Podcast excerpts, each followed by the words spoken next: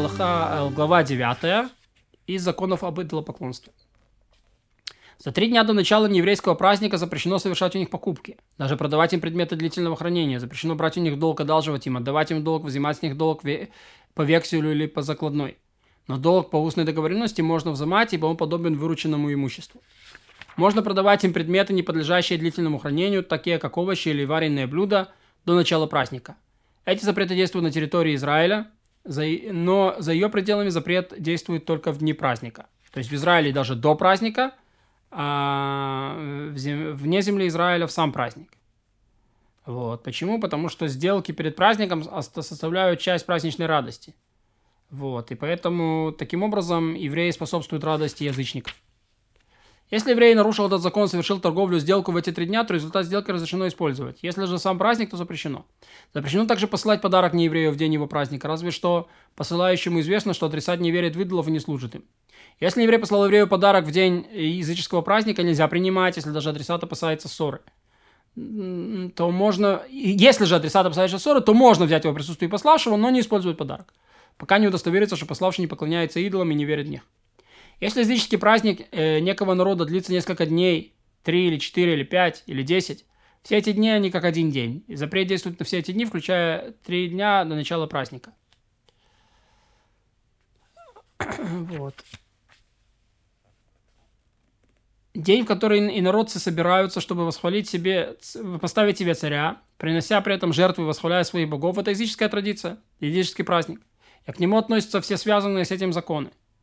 Но если некий народец устанавливает для себя празднество и благодарит своего идола, и прославляет его в день рождения, в день первого бритья бороды или, вы, или выбривания пряди посреди головы, в день своего возвращения с путешествия, или выхода из тюрьмы, и в день свадьбы своего сына и так далее, эти запреты касаются только этого человека только в эти дни. Если устраивают празднество в день смерти родственника, то с теми, кто этом, в этом участвует, вести дела запрещено. И когда на похоронах сжигают предметы утвари воскуряют благовония, можно не сомневаться, что там служат идолам. В день языческого праздника вести, вести дела запрещено только с теми, кто в этот день служит идолам. Но с людьми, которые просто веселятся в этот день, едят и пьют, празднуя по его обычаю или в угоду царю, но не веря в его святость, вести дела можно. Предметы, характерные для определенного культа, всегда запрещено продавать причастным к этому культу. Там, где этот культ распространен, предметы же не характерные для поклонничества, можно продавать любому. Но когда покупатель говорит, что покупает нечто в ритуальных целях, запрещено продавать ему это. Разве что делать, э, что сделать предмет негодным к принесению к э, жертву идола, ведь жертву с изъяном идолам не приносит. Если характерен для поклонения предмет перемешан с нехарактерным, например, очищенный ладан с неочищенным. Да? Что такое э, на языке Рамбама ладан? То это это то, что использовалось для воскурения. Такая специя, которая использовалась для воскурения. Такой специей. Вот, теперь, значит, э, очищенный ладан и не очищенный ладан, то продавать можно, если покупатель не указывает цели покупки. Не опасаются, что он выберет очищенный использует его для поклонения, и так со всеми подобными этому. Как не продают инородцам предметы, обслуживающие языческие культы, так не продают им предметы, составляющие опасность для многих. Например, медведи, львов, оружие, кандалы, цепи. Не затачивают для них оружие – все это запрещено продавать инородцам, запрещено продавать еврею, если подозревается в том, что он, что он перепродаст инородцам. И также запрещено продавать евреям-разбойникам предметы их ремесла. Если евреи живут среди неевреев, и власть заключили с ними союз, то этим евреям разрешено продавать оружие царским слугам и солдатам, так как это оружие будет использовано против врагов страны, для ее спасения. То есть, в частности, для защиты находящихся там евреев. Если в городе стоит идол, то можно приходить, проходить мимо, но заходить в город запрещено. Если же идол стоит вне города, то в город можно заходить. Путешественник не должен заходить в город, если, где есть идол. Так поступает, если единственный в городе дорога ведет мимо идола. Но если есть другой путь, а человек зашел, случайно пошел по дороге, которая ведет к идолу, то можно. Запрещено устанавливать строительные ниши, в которых будут устанавливать идол.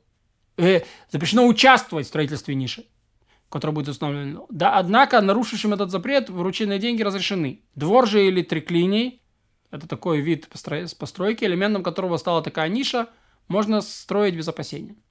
Если в городе поклоняются идолу и есть лавки украшенные и неукрашенные, то нельзя пользоваться товаром без украшенных лавок, так как, скорее всего, они украшены в честь культа. Но можно пользоваться товарами из неукрашенных лавок. Запрещено арендовать лавку, принадлежащую культу, так как это способствует обогащению культа. Если человек продал свой дом под капище, повырученные деньги запрещены, и нужно бросить их в мертвое море. Но если язычники силой отняли дом у, не, у еврея и, останови, и, и установили там объекты поклонения, то деньги за этот дом разрешено. Разрешены. И можно совершить э, о том запись и, обращ... и можно совершить о, о том запись и обращаться в инстанции. Что значит стачивать? То есть оформить купчую, утвердить ее в инстанциях, при необходимости возбудить иск по взысканию долга. Флейты, которые используют поклонение идолам, нельзя использовать во время похорон. Э, ходя, ходят на рынки инородцы, покупают там у, у неевреев скот, рабов, рабы, неевреев, дома, э, рабы неевреев, дома, поля, сады. Можно составлять договор покупки и обращаться с ним в судебные инстанции, так как поступают, как поступают с вырученным имуществом. Однако покупать может только у непосредственного хозяина имущества, который не платит пошлины. У торговца же покупать запрещено, так как он платит пошлину, идущая на нужды культа. А таким образом покупатель способствует обогащению культа. Нарушить запрет купившего торговца должен поступить так. Если купил скот, пусть испортит ему копыта.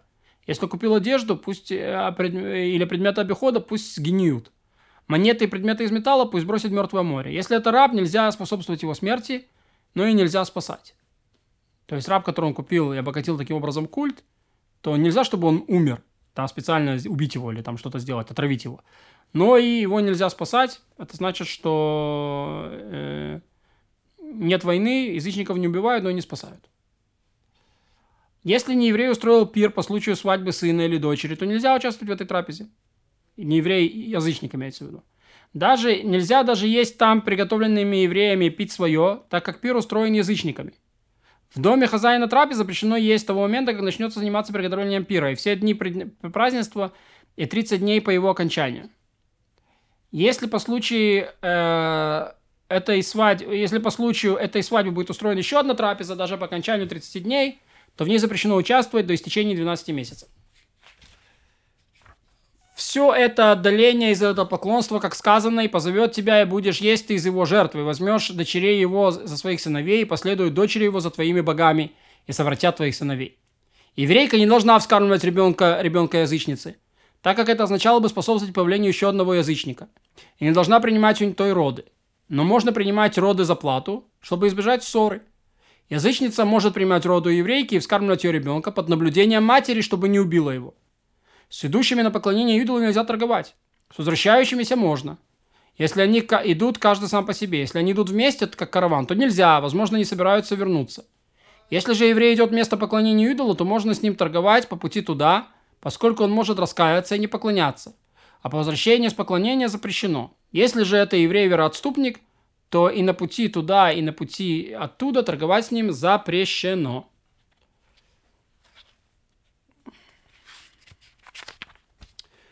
С евреем, э, с евреем, побывавшим на рынке инородцев, по возвращению нельзя торговать из опасения, что проданное им было использовано язычниками для своего культа.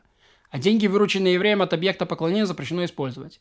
В руках же нееврея такие деньги разрешены. Поэтому можно торговать с неевреем, вернувшись с паломничества, и нельзя торговать с евреем, вернувшись с паломничества. А с евреем-вероотступником нельзя торговать ни на пути туда, ни на пути оттуда.